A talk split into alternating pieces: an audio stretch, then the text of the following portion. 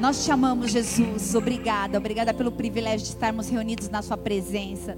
Obrigada porque nada pode nos separar do Teu amor. Nada pode nos separar do amor de Deus que está em Cristo Jesus. Diante disso, nós apresentamos os nossos recursos, as nossas ofertas, os nossos dons, tudo que temos e somos, depositamos na tua presença, Senhor, diante dos gases ofiláceos, fazemos depósitos. Nós cremos no teu poder, no teu senhorio, na tua na tua misericórdia e graça para conosco, Deus, em nome de Jesus. Abençoa, Senhor, este templo físico, mas abençoa também cada família que é a igreja na sua casa, cada família representada, conectada nessa live. Que haja, em nome de Jesus, abastança, que haja, Senhor, a sobrenaturalidade da tua provisão e que o teu nome seja exaltado. Nós declaramos Ebenezer, até aqui o Senhor tem cuidado de nós e exaltamos teu santo nome por isso. Obrigada. Obrigada, obrigada. Louvado seja o teu nome. Em nome de Jesus, abençoa cada recurso e que eles sejam multiplicados em prol de vidas para a tua glória. Se você crê, diga amém. E amém, amém, aleluia. Glória a Deus. Aleluia. Nove anos, né? Eu vou entrar aqui também e ficar conectada com vocês. Glória a Deus. Que privilégio. Primeiro, eu queria agradecer ao nosso pastor, que também é meu marido e que também é meu pastor, pelo privilégio, pela honra de abrir essa comemoração, né, essa festa de nove anos. Eu confesso que uma festa meio estranha, porque nós gostamos, nós somos festeiros, nós estamos acostumados com a igreja cheia e a gente faz bolo e a gente distribui bolo para todo mundo e a gente dá bexiga e a gente bate palma, e a gente grita, a gente faz barulho, mas você pode celebrar com a gente, amém? Nove anos, obrigada, Jesus, por nos plantar nessa cidade, Deus. Obrigada, porque através dessa casa nós temos visto milagres e sobrenaturais, Deus, como o pastor falou, né? Que alegria, quantos casamentos, quantas crianças apresentadas, quantas coisas nossos olhos contemplaram mas nós sabemos que o melhor de Deus ainda está por vir, amém? Você pode estar com a gente desde o começo, você pode é, estar chegando agora, nesse último mês ou nesse último ano, ou você pode, ou você pode estar chegando hoje. Seja bem-vindo, essa casa é tua, é a casa do seu pai, amém? Glória a Deus. Vou dar só mais um recadinho. Sábado agora vai ter uma ação da assistência social também. Eu quero te desafiar a participar última drive, drive da assistência, como que a gente pôs o nome? Drive-thru da assistência social. Nós conseguimos montar 90 cestas básicas, algumas famílias foram abençoadas. E eu quero te desafiar, começa sábado agora. Você não precisa descer do carro, você pode vir de máscara, de luva, você só põe para fora ali a tua oferta e vai ter uma equipe lá higienicamente preparada para te receber, para receber esses alimentos, esterilizar e fazer tudo direitinho conforme as normas da OMS. E eu quero te desafiar. Das 10 da manhã às 14 horas, é dia das mães. Aproveita, né? Não sei se você, qual que é a tua programação. Eu sei que a minha programação 17 horas é estar aqui no Culto Drive também, mas nós estaremos aqui na parte da manhã fazendo esse trabalho. Eu quero te dizer a sábado, sábado, estou falando domingo, sábado, sábado, o, a drive da assistência, domingo, o culto drive. Amém? Glória a Deus. Glória a Jesus. Deus é bom, Deus é fiel. Vamos fazer mais uma oração, Pai. Obrigada, Deus. Obrigada pelo privilégio de estar aqui. Obrigada pelo privilégio de estarmos aqui. Obrigada porque o Senhor está na casa. Obrigada, Deus, pela manifestação do Teu Espírito Santo palpável, desde a abertura através dos salmos, durante a ministração da adoração, Espírito Santo doce, presente. Obrigada, obrigada por nos envolver num ambiente de glória, obrigada por visitarmos e não apenas visitarmos, mas estabelecer morada nas nossas vidas. Nós exaltamos o teu santo nome e clamamos por este culto de celebração, um culto de ação de graças, um culto onde nós queremos que o Senhor cresça, que o mais alto lugar seja o teu, que o teu nome seja engrandecido. Por isso nós te bendizemos por quem tu és, pela grandeza, pela misericórdia, pelo teu amor, Deus, obrigada pela compaixão, obrigada por nos perdoar, por nos remir, por nos restaurar, obrigada por não nos imputar marcas, obrigada por não nos rotular, mas por nos transformar e nos amar, obrigada. Nós amamos a tua doce presença, nós amamos a tua casa, este é o lugar que nós queremos estar todos os dias das nossas vidas, na tua presença, Senhor. E em nome de Jesus, que essa presença doce que está aqui possa invadir cada lar, possa tocar possa tocar cada família, que a graça, que a glória, que a Shekinah, que a presença de Deus envolva todos os ambientes da sua casa, Ele está aí. Ele está aí, Ele está com você, Ele se move em você e através de você. E nós declaramos obrigada, Jesus, obrigada. Nós amamos a Tua presença, nós te amamos tanto, Senhor. Obrigada, obrigada, obrigada. Toma frente desse culto, preside esse culto e na, na verdade recebe esse culto, porque nós estamos aqui para cultuar ao teu nome, ao único Deus digno, ao único Deus grande, ao único Deus poderoso, ao único Deus exaltado. Nós oramos e bendizemos o teu santo nome, em nome de Jesus. Se você crê, dê uma salva de palmas aí na tua casa bem forte, diga amém. Eu creio, aleluia, Ele é bom, amém. Obrigada, Senhor, obrigada. Então, eu estou aqui com a incumbência de trazer essa mensagem de comemoração de nove anos, quase uma década do estabelecimento dessa igreja nessa cidade. E Deus deu para o nosso pastor um tema, na verdade, ele deu uma passagem de nove anos, nove dons, e essa passagem está em 1 Coríntios 12, versículo 4, que diz assim: Ora, há diversidade de dons, mas o Espírito é o mesmo.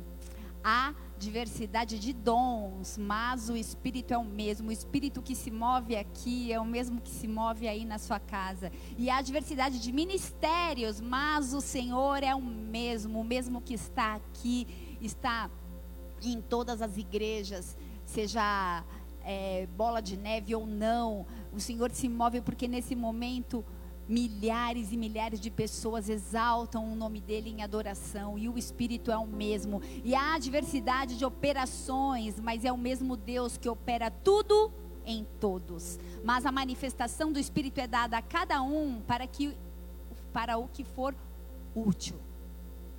Porque a um pelo Espírito é dada a palavra de sabedoria, a outro pelo mesmo Espírito a palavra de ciência e a outro, pelo mesmo Espírito, a fé.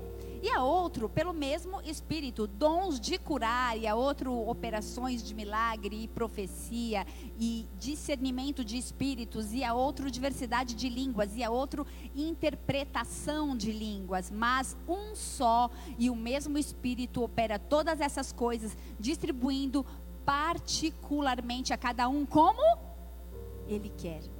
Amém? Como Ele quer. Deus é maravilhoso. Ele distribui dons particularmente como Ele quer. E a diversidade de dons, e o Espírito é o mesmo, que opera tudo em todos. A doutrina da diversidade, a doutrina da diversidade de dons, da diversidade de ministério, da diversidade de dons naturais, de aptidões, de vocações, de diversidade de inclinações. Nosso Deus é multiforme graça, Ele é um Deus maravilhoso, Ele é um Deus que está na Cracolândia, mas Ele é um Deus que está em Dubai também. Ele é um Deus que está para uma classe média, para aquele que é muito abastado financeiramente, mas também para um morador de rua. O mesmo Deus opera tudo em todos. Todos nós somos importantes. E diversidade de meio de sobrevivência de cada personalidade, através da diversidade de temperamento de cada pessoa, ele derrama dons, amém? Diversidade de ministérios, diversidade de dons. 1 Coríntios 3, versículo 9 diz que nós somos cooperadores de Deus e nestes nove anos a igreja vem para fundamentar essa diversidade. Há uma grande diferença entre dons e ministério, ainda não é a palavra, tá? Há uma grande diferença entre dons, nove dons, cinco ministérios, né? Dons em Coríntios, é, ministérios em, em Efésios. Mas os dons são as manifestações da capacitação do Espírito Santo em determinado membro para o aproveitamento de todos. Já o ministério ou serviço, como você queira chamar, se torna o resultado da manifestação eficiente dos dons. Porque eu tenho dom eu exerço um ministério. O dom é a capacidade recebida do Espírito Santo. E ministério é a execução desse dom através da minha e da sua vida. Amém? Mateus 16, versículo 27, a palavra diz assim: Porque o filho do homem há de vir, você crê? Que ele veio e ele vai voltar, ele há de vir de glória ele há de vir na glória de seu Pai com seus anjos, e então ele retribuirá a cada um segundo as suas obras, segundo o seu ministério, segundo aquilo que nós formos, é, aquilo que nós executarmos nessa terra. E eu não estou falando de salvação, porque eu estou falando de um juiz que vai nos aprovar e nos galardoar de acordo com as nossas obras, de acordo com aquilo que nós fizermos aqui. Existe um propósito para que haja dons, existe um propósito para que haja ministério. E esse propósito é edificar o corpo de Cristo. Repete: o propósito do dom que Deus me deu é para edificar o corpo de Cristo. Amém? Dentro do corpo, há lugar para cinco ministérios. Existem ferramentas espirituais como dons e ministérios para cumprir o plano de Deus. Amém? Em Hebreus 10, versículo 25, essa palavra vem ruminando na minha mente. Não deixemos de nos reunir como igreja, segundo o costume de alguns, mas procuremos encorajar-nos uns aos outros. Eu quero te desafiar a congregar, eu quero te desafiar a encorajar pessoas. Por isso, pega teu celular aí agora e convida, pega esse aviãozinho aí e envia no mínimo para umas 5, 10 pessoas. Encorajem uns aos outros para que a chama seja reacesa ou acesa. Existem pessoas cansadas, pessoas apáticas, pessoas desanimadas, mas através do meu dom e do seu dom, vidas serão restauradas. Se você está aí, diga amém. Abra a tua Bíblia no livro de Hebreus, capítulo 12, versículo 28.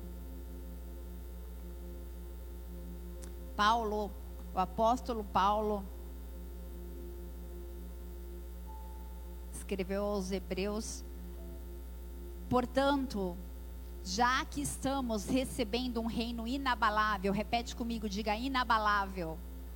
Sejamos agradecidos e assim adoremos a Deus de modo aceitável. Não existe uma forma de, ou melhor, existe uma forma de adorar a Deus que não é aceitável, mas a palavra nos desafia a adorarmos a Deus de uma forma aceitável, recebendo um reino inabalável com reverência e temor, porque o nosso Deus é fogo consumidor.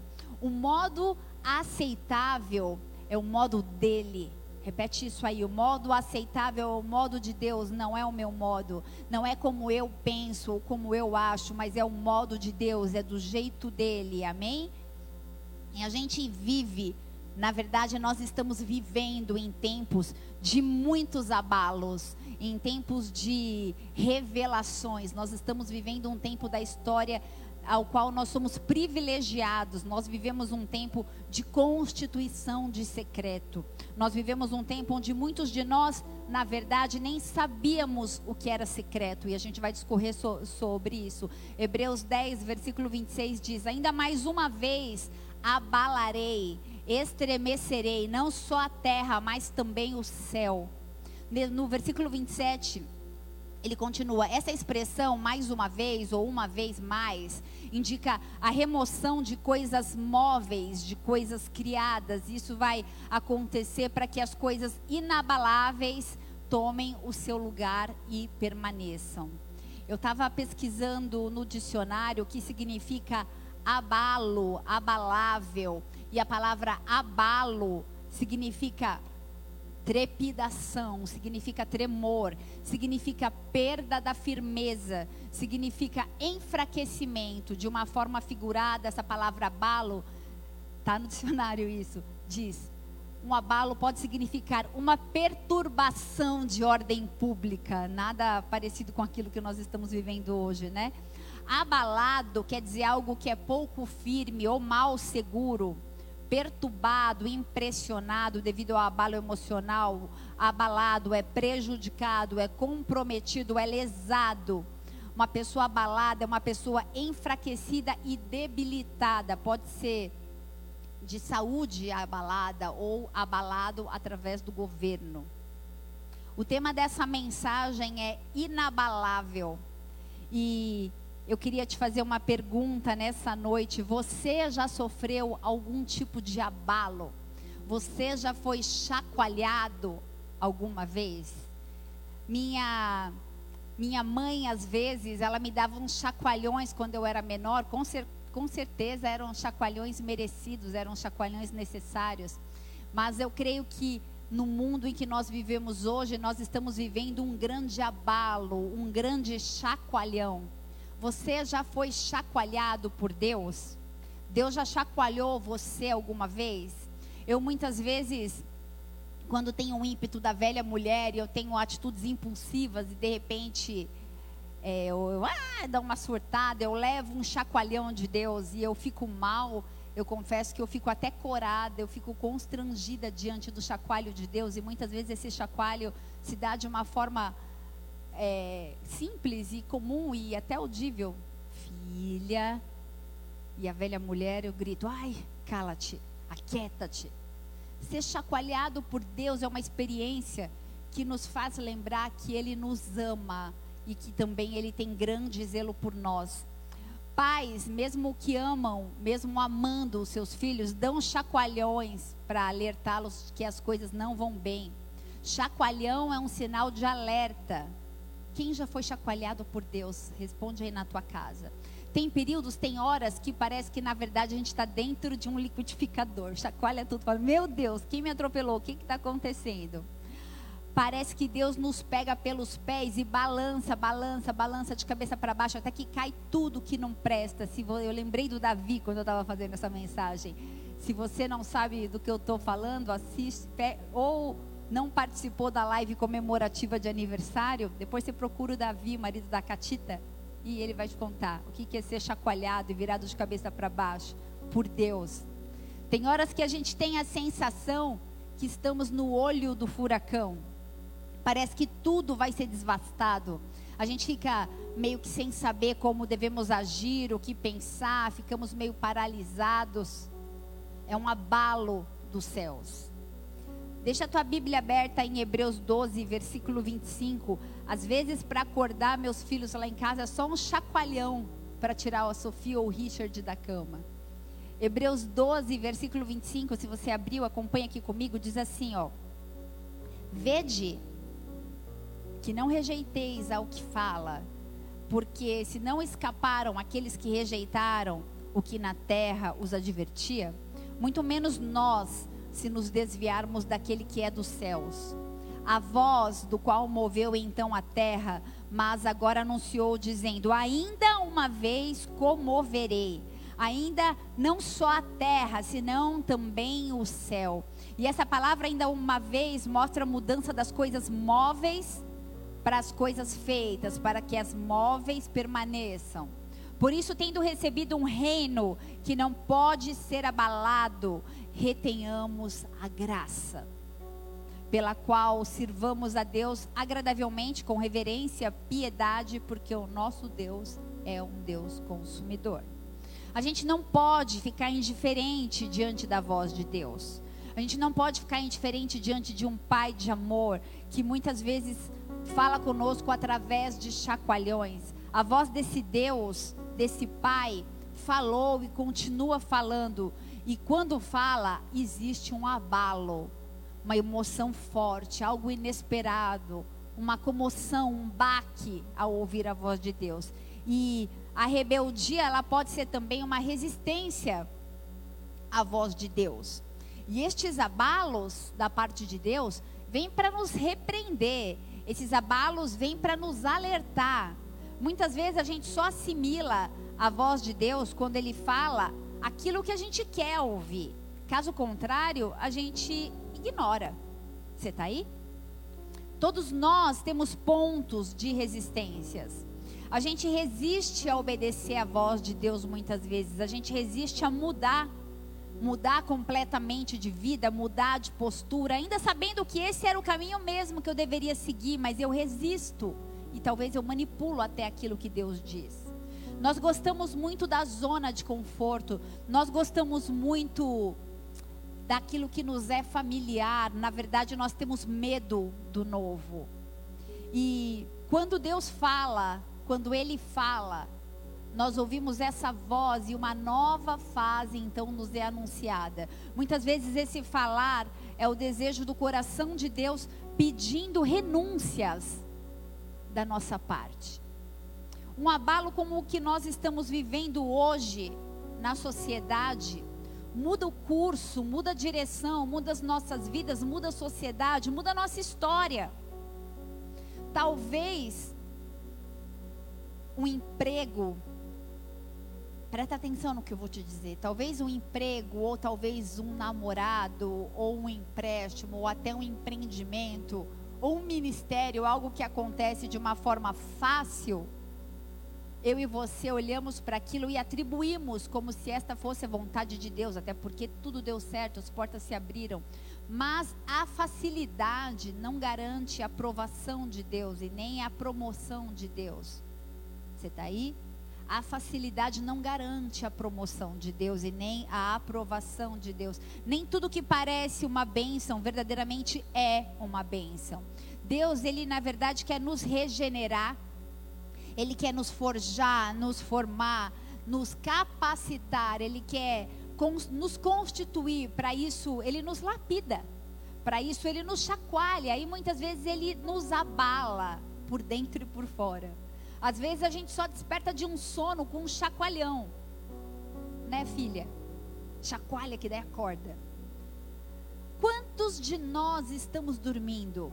Ou estávamos? Quantos de nós precisamos ou precisávamos de um abalo de Deus? Talvez a nossa nação precise de um abalo de Deus. Eu ouso ainda dizer que talvez todo o globo terrestre precise ser abalado para que a glória de Deus seja manifesta. Sabe quando a gente começa a achar que está tudo bem e Deus começa a nos mostrar outro ponto onde a gente precisa melhorar? Assim vai ser até Jesus voltar. Deus revela os seus intentos, na verdade, por capítulos, na verdade, por ciclos ou por fases. Você imagina que abalo seria, que revolução teria acontecido na minha e na sua vida? Se você tivesse informação de tudo que você vai passar na sua vida inteira, talvez a gente cometeria ah, genocídios, suicídios e Deus me livre, eu não quero passar por isso, eu não vou dar conta. Imagine se soubéssemos que passaríamos pelo Covid-19, se nós soubéssemos antes, como teria sido a nossa reação? Esse abalo veio do dia para a noite, o mundo foi e está sendo abalado.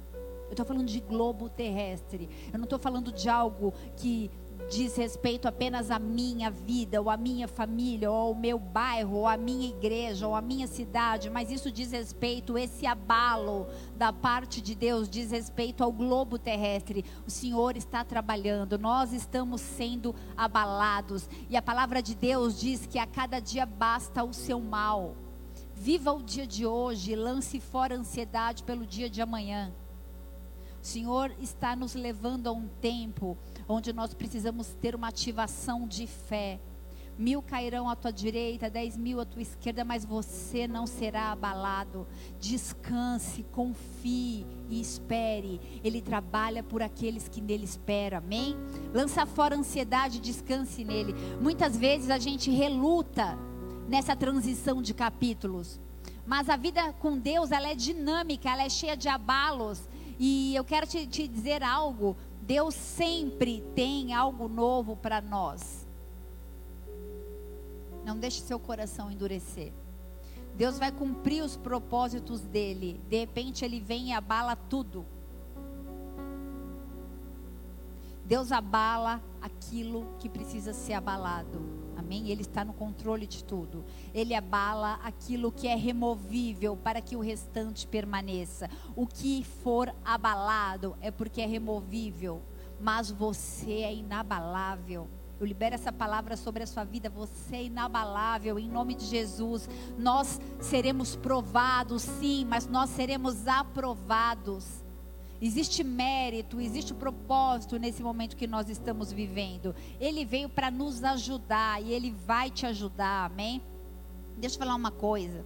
E não adianta ficar murmurando.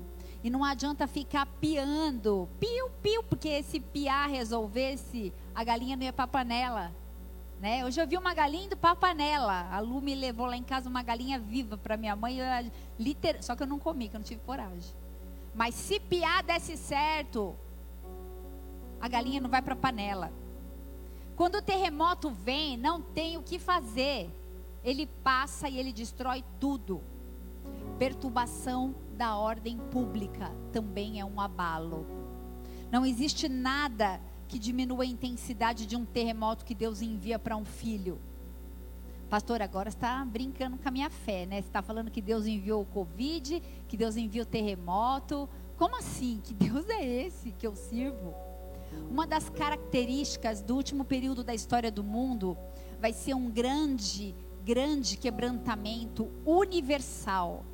E um quebrantamento também de padrões morais e de padrões éticos das nações. Repete comigo: quebra de padrões morais e éticos em todas as nações, uma agitação da vida social, uma desordem na vida, na vida religiosa. Quantos de nós imaginávamos ou poderíamos imaginar confusão na nossa vida espiritual?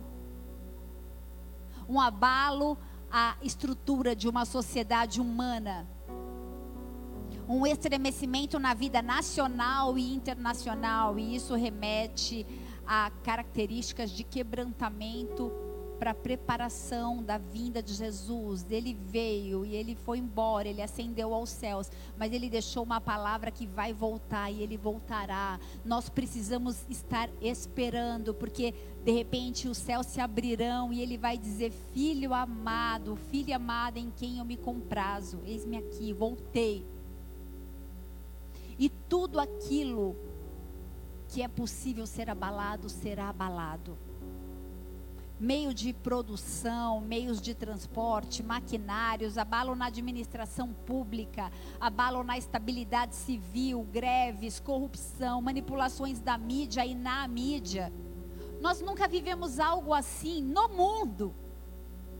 Se você liga aos noticiários, você vai ver que o mundo está vivendo um grande abalo. Hebreus 12, versículo 26, cuja voz abalou então a terra, também agora promete, dizendo: Ainda uma vez por todas farei abalar não só a terra, mas também o céu. Ainda uma vez por todas haverá remoção das coisas abaladas, porque estou recebendo e imputando para vocês um reino inabalável. Retenhamos pela graça a qual sirvamos a Deus de modo agradável, com reverência e santo temor. Não existe uma forma de servir a Deus se não for agradável a Ele, com reverência e temor, porque Ele é fogo consumidor. O Senhor é quem provoca o temor, o Senhor é quem provoca o abalo. Deus pode usar Satanás, ele pode usar as ideologias, ele pode usar as potestades e até mesmo o anticristo. Ele é o El Shaddai, ele é o Todo-Poderoso. E se para abalar o globo terrestre e precisar usar qualquer coisa, ele vai usar, porque ele me ama e ele te ama. E ele quer que a gente se volte ao único, único Senhor e Salvador, o único capaz de mudar a minha e a sua sorte, de mudar a minha e a sua história, o único capaz de governar e de trazer para minha mente, para a tua mente, um entendimento sobre eternidade. Não está me vindo um termo aqui, mas vamos usar o termo meio chulo. Tonto, imbecil, idiota é aquele que tem a sua vida pautada e respaldada naquilo que a gente vai viver e vai conquistar nessa terra, tem a ótica eterna. O que a gente vive aqui é muito rápido, é um fio, é uma folha que cai de uma árvore. o Senhor provoca o abalo. E o Senhor, ele não é meramente destrutivo. Ele não está simplesmente destruindo, mas ele está abatendo aquilo que pode ser abatido, para que fique manifesto aquilo que é inabalável. Deixa eu te falar, tudo vai tremer, mas você vai ficar firme. Tudo vai passar, mas você permanece. A nossa vida, ela hoje é centrada em coisas que são abaláveis. E a única maneira que o Senhor tem para nos separar do que é abalável e nos levar a crer e a esperar é vir com abalo. Você está aí? Dessa maneira, de repente, a gente descobre que há um montão de coisas que a gente considerava muito importante e que agora não são mais importantes. Eu vi hoje uma postagem da Gilda falando sobre isso. De repente a gente começa a valorizar outras coisas, os nossos valores mudam, a nossa ótica muda.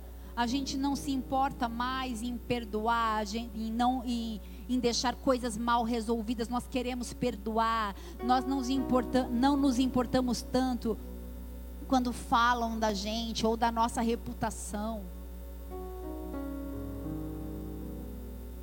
O grande segredo está em não temermos, em não estabelecermos, melhor dizendo, um tesouro que pode ser corroído pela traça. Nós precisamos estabelecer tesouros no céu. Qual é o teu lugar seguro? O Senhor te chama para estabelecer um altar secreto. Qual é o lugar seguro para você? Qual é o lugar mais seguro para você? O lugar seguro é em teus braços. O lugar seguro em teus braços, Senhor. Em teus braços, em teus braços. Em teus braços é o meu descanso. Você pode declarar para Ele? Nos teus braços nós descansamos. Ainda não acabei, não. Em teus braços. É que me deu vontade de falar que nos braços dele o pessoal do louvor já estava vindo. Senhor, em teus braços é o meu descanso. Em teus braços é o nosso descanso. Por isso, não se abale, não se abale. Ele estende os braços e fala: Vem, filho amado, vem, filha amada, repousa em meus braços. Não se abale. Tudo vai ser abalado, mas você não será abalado. Você é inabalável, você é fundamentado na rocha, e a rocha é Cristo Jesus. Você é fundamentado na rocha e Ele te faz inabalável, independente das circunstâncias ao seu derredor independente das circunstâncias interior. Você não tem nada a temer, não temas. Tudo que é abalável vai ser abalado, e esse quebrantamento começa nas nações. Começa com a terra e depois chega no espiritual. Chega nas regiões celestes. Começa a culminar um quebrantamento real e literal do universo. Nós estamos prestes a viver o maior avivamento da história. O maior avivamento da história. Nós veremos ver as pessoas vão nos procurar, elas vão ver a glória, a presença, a Shekinah de Deus nas nossas vidas, elas vão dizer: Eu quero isso que você tem, eu quero esse relacionamento com esse Deus poderoso. O Senhor está preparando o terreno para o, para o maior avivamento da história. Os campos estão brancos e Ele procura como ouvirão se não há quem pregue. A Flávia ministrou que na hora da adoração, que uma das estratégias de Satanás foi dividir a igreja, achando que fechando as portas do templo, nós iríamos esfriar, nós iríamos sucumbir. Só que nós estamos multiplicando a palavra para muito mais pessoas. Seja um multiplicador da palavra. Pessoas que nunca viriam no culto, elas estão nos assistindo pela internet. E o Espírito Santo de Deus está invadindo os lares. E o Senhor convence do pecado, da justiça e do juízo. E nós veremos a boa obra quebra. Nós veremos tudo aquilo que é abalável sendo abalado. E Ele vai estabelecer. Espírito Santo de Deus, Ele vai estabelecer homens e mulheres, famílias, crianças, jovens e adultos na rocha. Cristo é a rocha. Aleluia. Dê um glória a Deus aí na sua casa para eu poder tomar uma água. Aleluia. Ele vai abalar tudo. Deixa eu te falar uma coisa. Não fica aflito.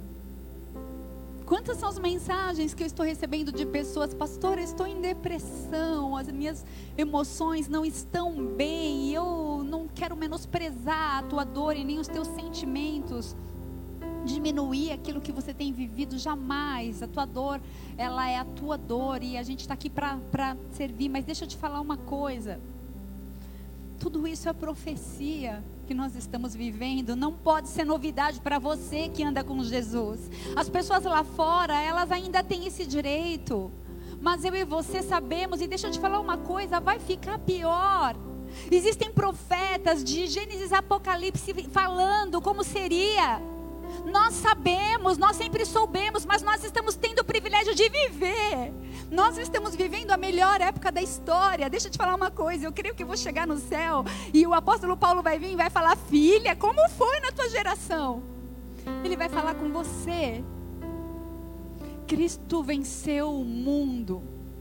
Não deixa o mundo entrar na tua casa, não deixa o mundo degladiar as tuas emoções. João 15, versículo 19, diz: Não sois do mundo, pelo contrário, eu vos escolhi do mundo e por isso o mundo vos odeia.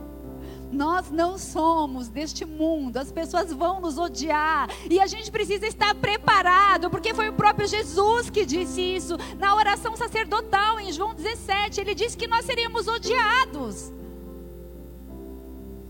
E no versículo é, João 17, versículo 9, diz assim: Não rogo pelo mundo, mas por aqueles que me deste, porque eles são teus. Ele falava com o Pai, ele falava com Deus.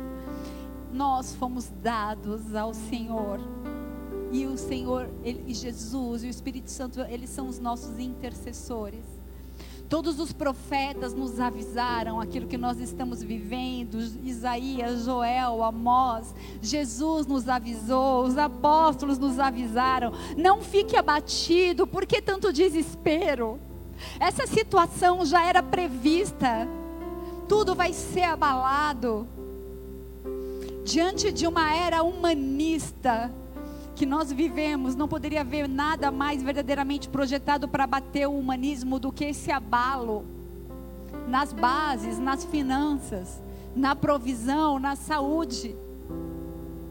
Que a gente tanto preza na força do nosso braço, porque a gente pode executar. Só que agora a gente não pode mais programar nada. A gente cancelou férias. A rotina escolar dos nossos filhos não está mais no nosso controle. Eu não sei quanto eu vou ter o mês que vem ou se eu vou ter algum recurso entrando. A última grande ideologia da humanidade vai ser a ideologia humanista. Se o despertamento em nós, em nós vir através de um abalo, eu quero ser abalada. Porque onde desperta tu que dormes, muitos de nós estamos dormindo diante de uma realidade Declara aí na sua casa, diga: Deus, eu preciso mais dos abalos do que os abalos de mim. Nós seremos abalados. Abra a tua Bíblia no livro de Ageu. Ageu foi um profeta hebreu. o ministério dele foi curto. O nome dele, Ageu, significa festa de Deus e quando eu li o significado do nome dele, eu disse: hoje é festa, é uma festa de aniversário, é uma festa de nove anos, e talvez ele tenha tido esse nome porque ele nasceu num dia de festa. E a mensagem dele foi uma mensagem de exortação, foi uma mensagem de motivação, foi uma mensagem a respeito da restauração de Jerusalém, a respeito do templo. E Ageu foi tão importante para Jerusalém quanto Jonas foi para Nínive. Ageu 1, versículo 1. Abre aí, se você tiver um marca-texto, marca aí. Eu quero te desafiar a ler esse livro de Ageu, ele tem dois capítulos. Ageu 1, versículo 6, ou melhor, versículo 1, perdão, diz assim: No segundo ano do rei Dário, no sexto mês do primeiro dia do mês, veio a palavra do Senhor por intermédio do profeta Ageu a Zorobabel, filho de Sealtiel, governador de Judá, e a Josué, filho de Josadaque, o sumo sacerdote, dizendo: Assim fala o Senhor dos exércitos, dizendo: Este povo diz: Ainda não veio o tempo o tempo em que a casa do Senhor deve ser edificada. Veio, pois, a palavra do Senhor por intermédio do profeta Ageu, dizendo: Porventura é para vós tempo de habitardes nas vossas casas forradas, enquanto essa casa fica deserta? Ora, pois, assim diz o Senhor dos Exércitos: Considerem os vossos caminhos. Semeais pouco e recolheis pouco Comeis, porém não vos fartais, bebeis, porém não vos saciais. Vestivos, porém ninguém se aquece, o que recebe salário, recebe num saco furado. A gente vê nesse trecho que Deus estava trazendo uma mensagem através desse profeta que ele estava abalando todo o seu povo. Era uma convocação para a construção do templo. E era um tempo onde havia triunfo sobre todas as frustrações econômicas. Era um tempo difícil. Tudo que podia estar errado em Jerusalém estava errado. Existiam três grupos neste momento. Um grupo é chamado de governo, o outro grupo é chamado de sacerdócio e o outro grupo é chamado de povo. Houve um desleixo por parte do povo, uma fase, na verdade, onde eles preferiam, no versículo 2, não escutar a voz de Deus. Eles falavam: ainda não é tempo de se preocupar com a edificação da casa de Deus. Deixa eu arrumar minha casa, deixa eu cuidar, trocar a planta, mudar os móveis de lugar, deixa eu cuidar. Não que isso não seja bom, mas isso não é o primordial, isso não é o mais importante. Isso é secundário, isso é satisfatório, sim. Eu amo minha casa mas o reino de Deus é em primeiro lugar. Esse povo tinha voltado do cativeiro da Babilônia e o templo de Salomão, que havia sido contemplado, onde havia glória de Deus, ele havia sido admirado pelo mundo todo, ele tinha sido derrubado, destruído, totalmente abalado. Puseram fogo em tudo. Realmente foi um grande abalo para aquele momento na história. A arca não estava mais lá. Salmo 137, versículo 1. Se você puder, coloca para mim, por favor, data show. Diz assim: Sabe o que estava acontecendo? A arca da aliança foi levada, roubada pelos babilônios. E havia tanta tristeza que os levitas, eles penduraram os seus instrumentos. Junto aos rios da Babilônia, nos assentamos e chorando. E choramos, lembrando-nos de Sião, dos nossos salgueiros que há no meio dela. Nós penduramos as nossas harpas. Porque aqueles que nos levaram cativo nos pediam uma canção. E os que nos destruíram queria que nós nos alegrássemos, dizendo: Cantai um cântico de Sião. Deixa eu falar uma coisa. Quantos ministros pendurando suas harpas nesse momento onde o Senhor quer te dar espada, pessoas debandando, saindo do ministério. Estou cansado, eu não estou aturando o caráter de fulano de tal ou de ciclano, eu não quero mais servir, eu estou angustiado. Não se abandona numa guerra no meio Sempre vai ser assim, sempre será. Os abalos vêm e vão. E os adoradores, eles penduraram as suas harpas. Quantos adoradores cantando canções que não mais sobem ao Senhor. O apóstolo Paulo, ele combateu o bom combate, ele acabou a carreira, ele guardou a fé.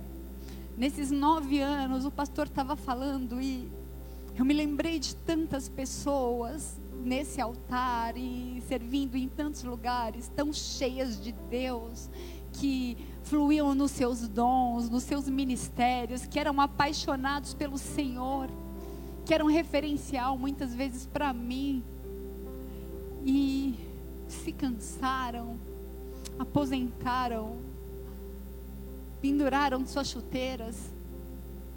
O Senhor te chama de volta. O Senhor te chama de volta. Ele te marcou, ele te selou e ele não desiste de você, não desista dos propósitos de Deus. Ele te chama de volta. Você está entendendo o que eu estou falando? O templo, a igreja havia sido destruída ou fechada, como hoje. E o templo, ele estava tão enraizado na história de vida das pessoas, na cultura do povo, que quando eles não tinham mais o templo, era como se Deus não estivesse mais presente. Existem tantas pessoas que congregavam aqui com a gente todos os domingos que não conseguem entrar numa live porque fugiu do teu controle, porque não é mais do seu jeito, porque fulano vai ver que eu entrei. Pelo amor de Deus, busca o Senhor. Essa é a estratégia que ele nos deu, a tecnologia. Pessoas, eu não gosto de cultuar assim. Quem está perguntando se você gosta? O molde e o desenho é de Deus, é do jeito dele. Você está entendendo o que eu estou te falando? E Deus vai começar, depois de abalo, trabalhar de outras formas, mas você não vai ser abalado porque fugiu do teu controle, porque não é mais do jeito que você gosta. Então, a gente começa a associar Deus muitas vezes ao sucesso. Nós começamos a associar Deus à provisão. E a gente vê Deus abalando a economia de Israel. O povo começa então a passar necessidade. E não era o devorador, não era o, o diabo. Era Deus abalando, não era nenhum tipo de maldição. Era Deus que estava por trás de tudo, porque Ele queria que aquilo que fosse abalável saísse. O povo, primeiramente, queria construir suas casas. Se sobrasse um tempo, eles contribuiriam com a, com a reconstrução da casa de Deus. Você está aí? Vamos meditar? Será que você consegue imaginar como que a gente está fazendo para manter essas portas abertas? Quando a casa de Deus ela é deixada em segundo plano e ele não é buscado em primeiro lugar, semeia-se pouco e colhe-se pouco. Come-se muito e não há satisfação. Há bebida, mas você não é saciado. Há vestimenta, mas não há conforto. Há salário, mas não há realização. O problema não é a falta, o problema é a insatisfação. O problema é a murmuração, o problema é a inquietude da nossa alma. Não há miséria, mas há descontentamento e insatisfação. Ele estava chacoalhando a vida financeira do seu povo, ele estava abalando tudo. E você sabe o que significa? Vida financeira abalada, gente. Quem vive ou quem está vivendo entende. Ageu 1, versículo 7 meditai cuidadosas, cuidadosamente nos vossos caminhos, o profeta diz. Contemporizando, eu posso dizer, considere a tua vida atual. O desprezo ao templo é a minha e a sua ruína. O desprezo às coisas de Deus é a ruína de um homem. O altar é um lugar para a gente oferecer culto Quantas vezes você tem visitado esse altar? Talvez você me diga agora, pastora, mas está proibido. O Senhor quer estabelecer um secreto, estabeleça um altar, um secreto na tua casa. Quanto tempo faz que você não estabelece um secreto, um altar de adoração? Quanto tempo você não chora na presença de Deus? Quantas vezes, quanto tempo faz que você não se quebranta pela presença do Espírito Santo? Tudo vai ser abalado, mas nós não seremos abalados. Nós não seremos abalados. Ageu 1, versículo 9. Acompanhe aí comigo. Esperastes o muito, mas eis que veio a ser pouco, e esse pouco, quando o trouxestes para casa, eu dissipei como um sopro. Por que causa? Disse o Senhor dos Exércitos, por causa da minha casa que está deserta, enquanto cada um de vós corre à sua própria casa. Por isso retém o céu sobre vós o orvalho, e a terra detém os seus frutos. E mandei vir a seca sobre a terra, e sobre os montes, e sobre o trigo, e sobre o mosto, e sobre o azeite, e sobre o que a terra produz, como também sobre os homens, e sobre o gado, e sobre todo o trabalho das suas mãos. Deus diz que Ele estava retendo o fruto da terra Talvez você pense, mas por quê? Muitas vezes a falta de fruto ela se dá devido a uma ação de Deus. Porque o povo perdeu o interesse, eles só pensavam neles mesmos. O povo perdeu o interesse, eles só pensavam neles mesmos. O povo perdeu o interesse, eles só pensavam neles mesmos. A vida espiritual do povo estava totalmente arruinada. Eles perderam o foco. E Deus teve que abalar o material, Deus teve que abalar aquilo que é natural, porque só assim o povo foi buscar o espiritual. Você está aí? O povo vivia uma catástrofe histórica, talvez algo como nós estamos vivendo. Milhares de pessoas de luto, milhares de pessoas perdendo seus familiares. Nós vivemos hoje um abalo sobre a, o globo terrestre. Talvez a gente buscou demais os nossos próprios interesses. Nós buscamos demais o natural mas há um tempo sendo preparado, onde haverá uma liberação do sobrenatural, amém? Uma liberação do sobrenatural em você e através de você. E nós somos aqueles que queremos o sobrenatural. Senhor, nós queremos o sobrenatural. Nós queremos o sobrenatural. Por isso, sabe o que aconteceu? Os céus retêm orvalho. E sabe que orvalho o orvalho ele é diferente da chuva. Os dois falam de bênçãos. Chuva é bênção e orvalho também é bênção. Só que a chuva, a chuva fala de uma bênção que é visível, que cai sobre nós, sobre os filhos do Senhor. Todo mundo vê a chuva, mas o orvalho, o orvalho fala de uma bênção invisível. O orvalho é uma bênção que vem quando a gente está dormindo, nas noites frias e nas noites escuras da vida. O Senhor derrama o orvalho, uma bênção invisível. Essa bênção, ela produz grandes resultados. É uma bênção que não é barulhenta igual a chuva. Ela não avisa com trovões, ela simplesmente vem. É uma bênção lenta que Deus provê sobre todos os nossos empreendimentos que Deus provê sobre todos os nossos projetos, que Deus provê sobre nós para que a gente não sofra tantos impactos diante dos abalos. Eu quero declarar um, a liberação do orvalho sobre a sua vida. Talvez você não esteja vendo nada, mas o Senhor derrama o orvalho sobre a sua vida, sobre a sua casa, sobre a sua família. Nesse tempo em Jerusalém, ele silenciou até o orvalho. Se não há a bênção silenciosa do orvalho, a terra então retém os frutos. Não produzia mais nem a 30, nem a 60, muito menos a 100 por um.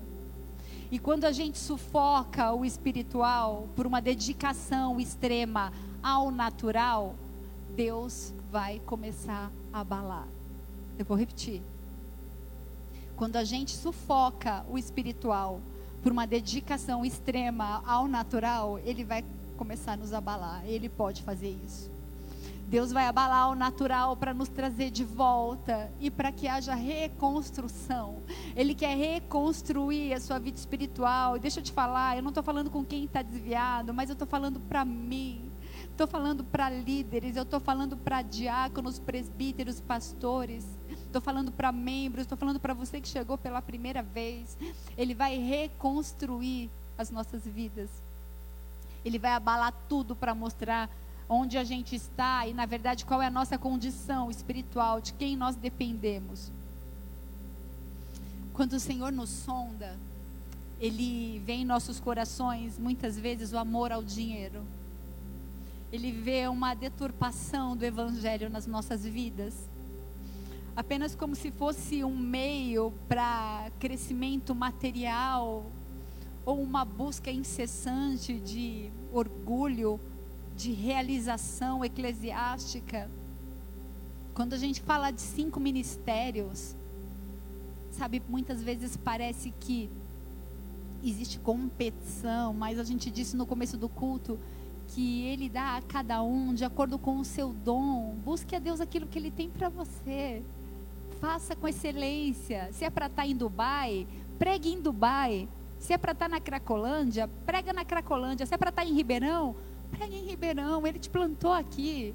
Para de murmurar por aquilo que você está vivendo. Deus vê a necessidade dele, a nossa necessidade de estarmos no centro da vontade dele. Mas será que nós queremos ouvir essa voz? Estou acabando. Lucas 12, versículo 13. Diz assim: Disse-lhe um na multidão, uma pessoa qualquer no meio da multidão, olhou para Jesus e disse: Mestre, diz para meu irmão que reparta comigo herança. E Jesus olhou para esse homem e disse: Homem, quem me pôs a mim sobre juiz ou repartidor entre vós? E disse-lhes: Acautelai-vos e guardai-vos da avareza, porque a vida de qualquer pessoa não consiste na abundância daquilo que ela possui. Jesus não é repartidor, ele é altar de Deus. Jesus é a primícia de Deus. Jesus é a resposta de Deus por amor às nossas vidas. O homem é avarento demais para pensar muitas vezes no altar de Deus. Eu quero te desafiar a meditar o que você tem feito da sua vida. No versículo 19 de Lucas 12, o homem diz para ele mesmo: A minha alma, ela tem depósitos, muitos bens para muitos anos, descansa, come, bebe e folga. E muitas vezes a gente estabelece exatamente isso como meta de vida. Eu quero viver bem, comer bem, ter folga, ter descanso. Mas o Senhor disse, Jesus disse: louco, essa noite te pedirão, pedirão a tua alma. E o que tens preparado, para quem será? Fica preparando descanso, comida, bebida e folga, para quem? Assim é aquele que ajunta para si tesouros e não é rico para com Deus. Eu quero te desafiar a ser rico espiritualmente. O Senhor levanta homens e mulheres ricos espiritualmente, cheios de dons, com um discernimento acerca do seu chamado, que se movem no reino inabalável, com temor e reverência, porque nós servimos a um Deus que é fogo consumidor. Seja possuidor de riquezas espirituais. Construir para si mesmo é insanidade. A gente precisa construir para Deus.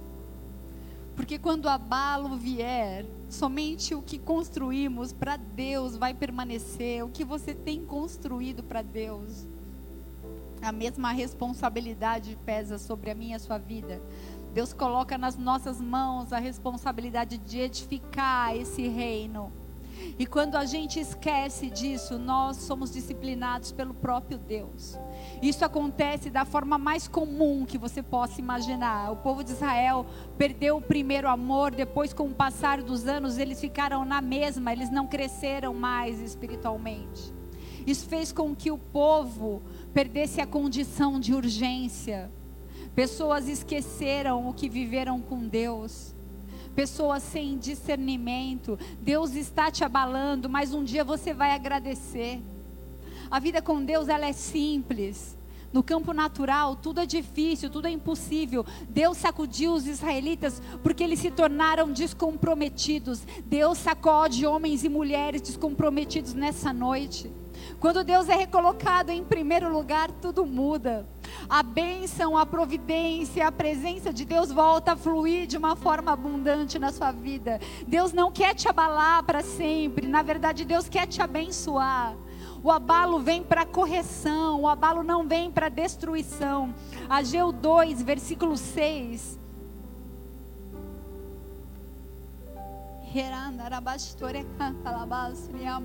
Espírito Santo de Deus, completa boa obra nos lares, Senhor, convence do pecado, da justiça e do juízo. Ageu 2, versículo 6 diz assim: Porque assim diz o Senhor dos exércitos: ainda uma vez, daqui a pouco, farei tremer os céus e a terra, o mar e a terra seca, e farei tremer todas as nações, e virão coisas preciosas de todas as nações, e encherei essa casa de glória, diz o Senhor dos exércitos. Minha é a prata e meu é o ouro, diz o Senhor dos exércitos. A glória dessa última casa será maior do que a da primeira casa, diz o Senhor dos exércitos. E neste lugar eu darei a paz que excede a todo entendimento humano, diz o Senhor dos exércitos. Recebe a paz em meio aos abalos, recebe a paz em meio à tribulação. Dias melhores virão. Seja cheio da presença de Deus. Edifica, edifica, edifica aquilo que a traça não corrói. Edifica aquilo que, é ferro, que não é enferrujado. O abalo não vem para destruir, ele vem para restaurar. E Deus tem perguntado aos sacerdotes que ele, se eles estão se preparando para esse tempo. E algo básico que é necessário ser feito, e a palavra é santificação. Santificação não é hereditária. Meus filhos não são santos porque eu e meu marido resolvemos nos separar. Santificação é uma atitude pessoal, é uma atitude coletiva de um povo que ama o santuário, de um povo que ama a Deus.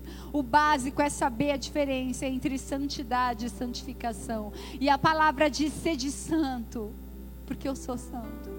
A palavra santo no seu original significa separado. Algo que não é comum. Nós não somos comuns. Nós não somos desse mundo, nós não somos dessa terra, nós não seremos abalados por circunstâncias e abalos que vêm para nos constituir, não para nos destruir. Você está aí? Deus muitas vezes nos abala para que as nossas prioridades sejam desinvertidas. O povo de Israel retomou então o seu papel na reconstrução do templo. E quando a gente obedece, a disciplina vai embora e a bênção vem. De obediência é a chave.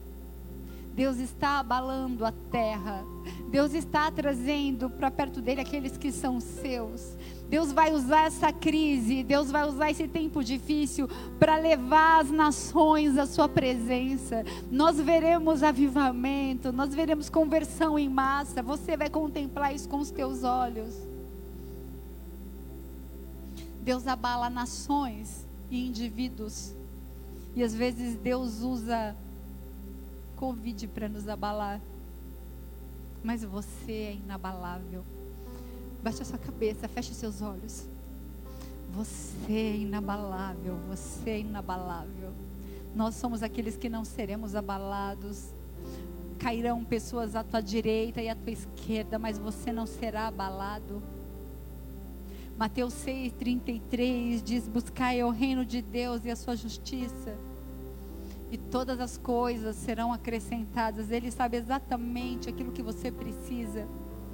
É noite de arrependimento, é noite de se submeter ao Senhor se volte a Ele, Ele vai te dar novos alicerces, você vai reconstruir aquilo que você já, vai, que você já viveu um dia. Você foi chamado para fazer parte da reconstrução espiritual dessa nação. Que privilégio, Senhor. Obrigada por nos escolher, Senhor, apesar de nós. Independente dos abalos, o Senhor tem propósito e Ele vai restaurar as nossas prioridades. Ele vai restaurar o nosso altar de adoração. O que for abalável vai ser abalado, vai ser removido. É tempo de abalar o natural, é tempo de cultivar o sobrenatural. É tempo de santificação para restauração. Se os céus estiverem fechados por causa do nosso egoísmo, do nosso foco errôneo, nós queremos declarar em nome de Jesus, a partir de hoje, que virão frutos. Nós abdicamos, Deus, dos nossos desejos egoístas. Nós somos aqueles que fazem parte do teu reino. Nós não vamos pendurar as nossas harpas, nós não vamos pendurar o nosso dom e os nossos chamados, os nossos ministérios. E haverá chuva, haverá orvalho, bênçãos visíveis e bênçãos invisíveis em forma de aniversário, nesses nove anos, eu quero profetizar na sua vida presentes em formas de dons, em formas de bênçãos, visíveis e invisíveis. No campo natural, tudo é difícil, tudo é impossível. Mas no campo espiritual, Ageu 2, versículo 18 fala assim: Considerai, pois vos rogo, deste dia em diante, desde o vigésimo quarto dia do mês nono, desde o dia em que se fundou o templo do Senhor, considerai essas coisas. Porventura, ainda há semente no celeiro? Além disso, a videira, a figueira, a romeira, a oliveira não tem dado os frutos, mas desde esse dia eu vos abençoarei e haverão frutos, e haverão frutos do início de Ageu até o término, de Ageu 1 até o Ageu 2, são 90 dias. Em 90 dias houve algo sobrenatural. E eu quero te chamar, em nome de Jesus, a clamar pela restauração da sua vida, dos seus dons, do seu chamado, da sua vida financeira, da sua vida espiritual. Em nome de Jesus, num tempo sobrenatural, seja 90 dias, seja 60 dias, seja 30 dias, eu profetizo sobre a sua vida um orvalho fresco, uma chuva serôdia e temporã. Haverá bênção, haverá milagres, haverá cura, mas antes de todas as coisas, haverá uma restauração do secreto, uma restauração do seu altar de adoração, e tudo aquilo que é abalável será abalado. Deus vai abalar, mas você nunca mais vai ser o mesmo. A gente vai encerrar esse culto em adoração. E enquanto nós adorarmos ao Senhor, eu quero te desafiar. Eu quero te desafiar a clamar, eu quero te desafiar a chamar a existência o sobrenatural. Deixa o Espírito Santo de Deus completar aquilo que ele começou desde o comecinho do culto, em nome de Jesus. Aleluia. Aleluia, Jesus. Quero terminar esse culto liberando nesta data de aniversário. E em teus braços nós descansamos, nós descansamos, nós confiamos em ti. Sabe como acaba o livro de Ageu? Prepara aí para a gente fazer esse louvor do comecinho. Ageu 2, versículo 23. Uma promessa de um anel de selar. Ele diz: Porque eu te escolhi, diz o Senhor dos Exércitos. Eu declaro o anel. Ele colocou um anel na mão direita de Zorobabel. O anel da mão direita re, re, representa Rei dos reis e sacerdote dos sacerdotes, o Senhor dos senhores. Ele te separa, ele te marca, ele te sela, ele muda a tua história, ele te dá um anel na sua mão direita. Você está sendo abalado, mas há um propósito, amém? Há um propósito. Eu quero te desafiar nesse culto de aniversário a orar pela restauração do seu ministério, pela restauração do seu chamado pelo derramamento de dons, para que o corpo seja edificado. Eu quero abençoar o ministério de Libras. Eu declaro sobre a vida do Benê, em nome de Jesus, que ele não vai ficar sozinho, você não vai ficar sozinho nesse ministério. Levanta, Senhor, em nome de Jesus, sobre a vida do Benê, Senhor. Discípulos, Pai, homens e mulheres apaixonados, porque os campos estão brancos. Existem pessoas que são surdas, que são mudas e que precisam ser alcançadas pelo ministério. E hoje a gente tem uma pessoa, aonde está você aí na sua casa, que tem esse dom, e o Senhor te diz nessa noite: não enterre o teu dom. Existem frentes precisando de homens e mulheres para cumprir o ID. Que você seja abalado, Senhor. Nós lançamos fora todo o egocentrismo, tudo aquilo que, Senhor, é, estava ao redor do nosso umbigo, tudo aquilo que se relaciona com a gente mesmo. Nós clamamos pelo reino de Deus inabalável. Apocalipse 20, versículo 12 diz que vi os mortos, grandes e pequenos, em pé diante do trono. E abriram-se então livros, e abriu-se outro livro, que é o livro da vida. E os mortos foram julgados pelas coisas que estavam escritas nos livros, segundo as suas obras, segundo aquilo que eu e você fazemos nessa terra em vida. Eu quero te desafiar a descansar e a crer que Ele é girê sobre a sua vida e todas as suas necessidades serão supridas. Eu quero profetizar sobre a sua vida espiritual um tempo de restauração, de renovo. E ele vai continuar abalando, sim, o Senhor vai abalar, mas quando acabar de abalar tudo que é abalável, você será fortalecido na rocha. Amém? Feliz aniversário, bola de neve. Eu queria orar por você que nessa noite ouviu de uma voz de uma maneira diferente a voz de Deus e recebeu e resolveu virar essa chavinha de obediência. Para você que quer voltar para os caminhos do Senhor, para você que está chegando agora e decidiu eu quero permanecer nesses caminhos, é isso que eu quero para minha vida. Eu queria te desafiar, manda uma mensagem para o WhatsApp da secretaria da igreja. Eu vou pedir para o pessoal colocar aí no Facebook, no Instagram, manda uma mensagem no direct das, das nossas redes sociais. Nós queremos orar por você.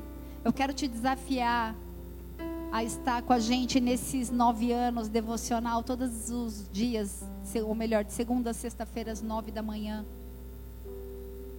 Monte virtual à noite. Seja cheio de Deus, seja cheio de Deus.